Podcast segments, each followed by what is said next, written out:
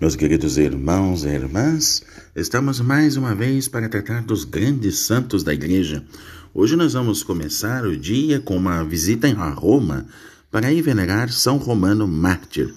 Ele que exerceu o ministério importante naquele tempo, o século III, de porteiro, veja. E em seguida a lenda fez dele um grande soldado convertido e batizado pelo célebre diácono São Lourenço. Mais ou menos no mesmo tempo, mas na Tunísia, na África, na cidade de Catargo, venera-se hoje São Numídio. Alguns o chamam também de São Mumídico. O caso dele foi trágico, mas também heróico. Depois de maltratado e apedrejado, lançaram-no ao fogo, mas sua corajosa filha o arrancou do, bra do braseiro e o salvou da morte. Assim, o grande bispo São Cipriano ainda pôde ordená-lo padre.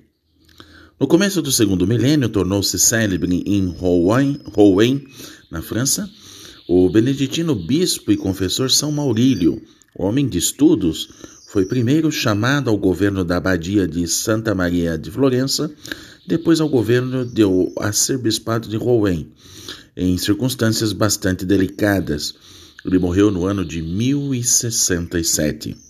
Afinal, em Florença, na Toscana, da Itália, rezamos também pelo bem-aventurado João de Salerno, dominicano, padre e confessor.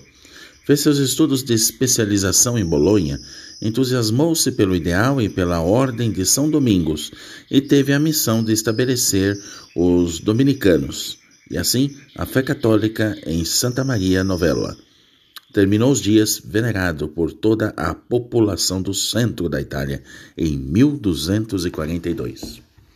Por isso, meus irmãos e irmãs, Cristo, pastor da igreja, confia a missa, o mistério, o ministério, não é? A quem ele quer.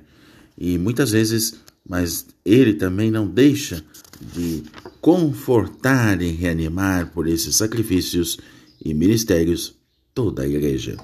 Desejo a todos a bênção, a paz de Deus. E voltamos aqui amanhã, se Deus quiser.